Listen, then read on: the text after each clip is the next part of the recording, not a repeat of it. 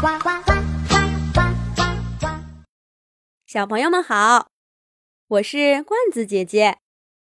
我有一个神秘的罐子，里面有好多好多其他地方没有的故事。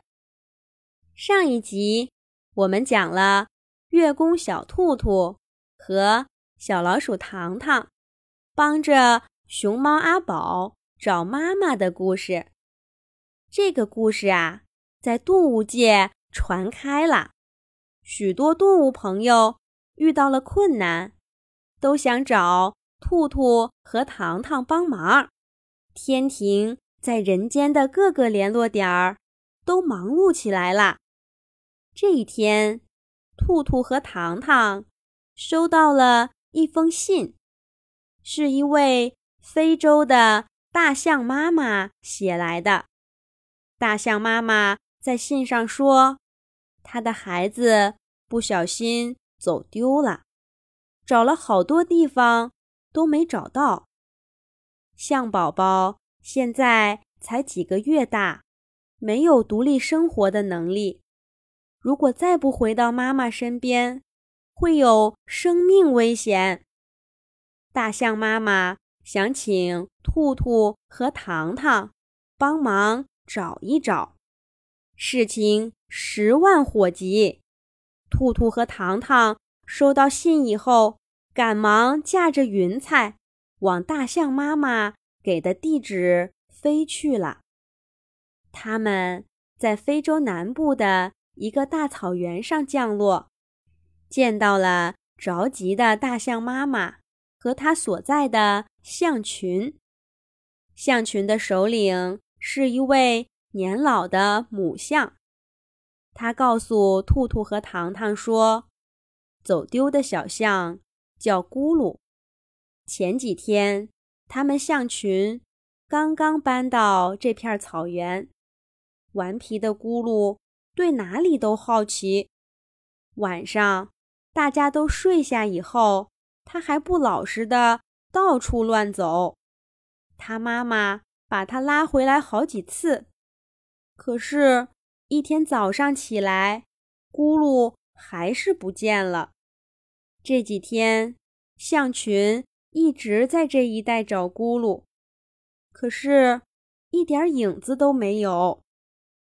象群的首领看看天气，又看看大象们，对兔兔和糖糖说：“草原的旱季很快就要来了，这里会很长时间都不下雨，河流也会干枯。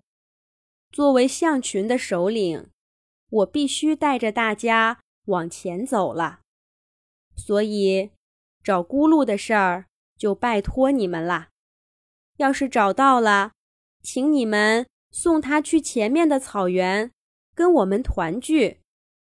听大象首领这么说，月宫小兔兔拍着胸脯说道：“您放心，这不是我们俩第一次送走丢的小动物回家了。我们保证把咕噜找到。”兔兔和糖糖仔细问了问咕噜的样子，就出发了。可是打包票容易，真的找起来可就没那么简单啦。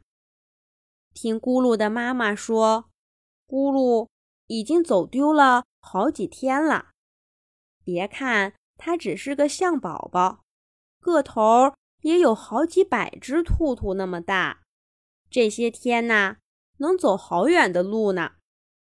兔兔和糖糖在草原上一边走一边问：“好在现在是大迁徙的季节，草原上的动物很多。”他们很快就问到了线索。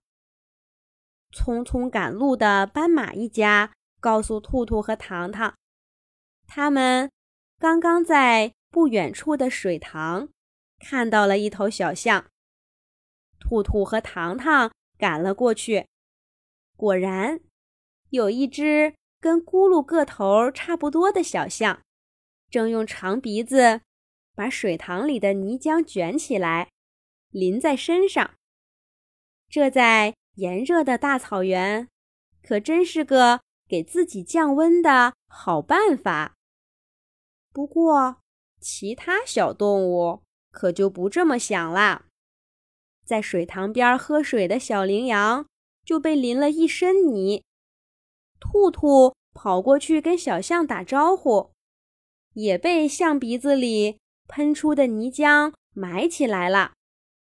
小兔兔费劲儿地从泥浆里爬出来，仰着头，气哼哼地问：“喂，你是不是小象咕噜？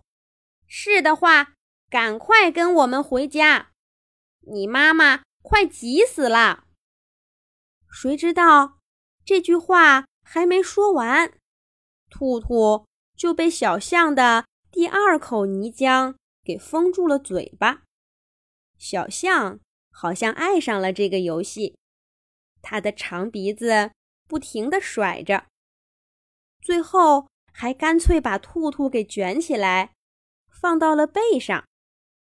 糖糖在一旁。拍着爪爪，哈哈大笑。这个顽皮的小家伙是他们要找的小象咕噜吗？好了，这一集的故事我们就先讲到这儿啦。下一集，罐子姐姐再继续给小朋友们讲小象咕噜的故事。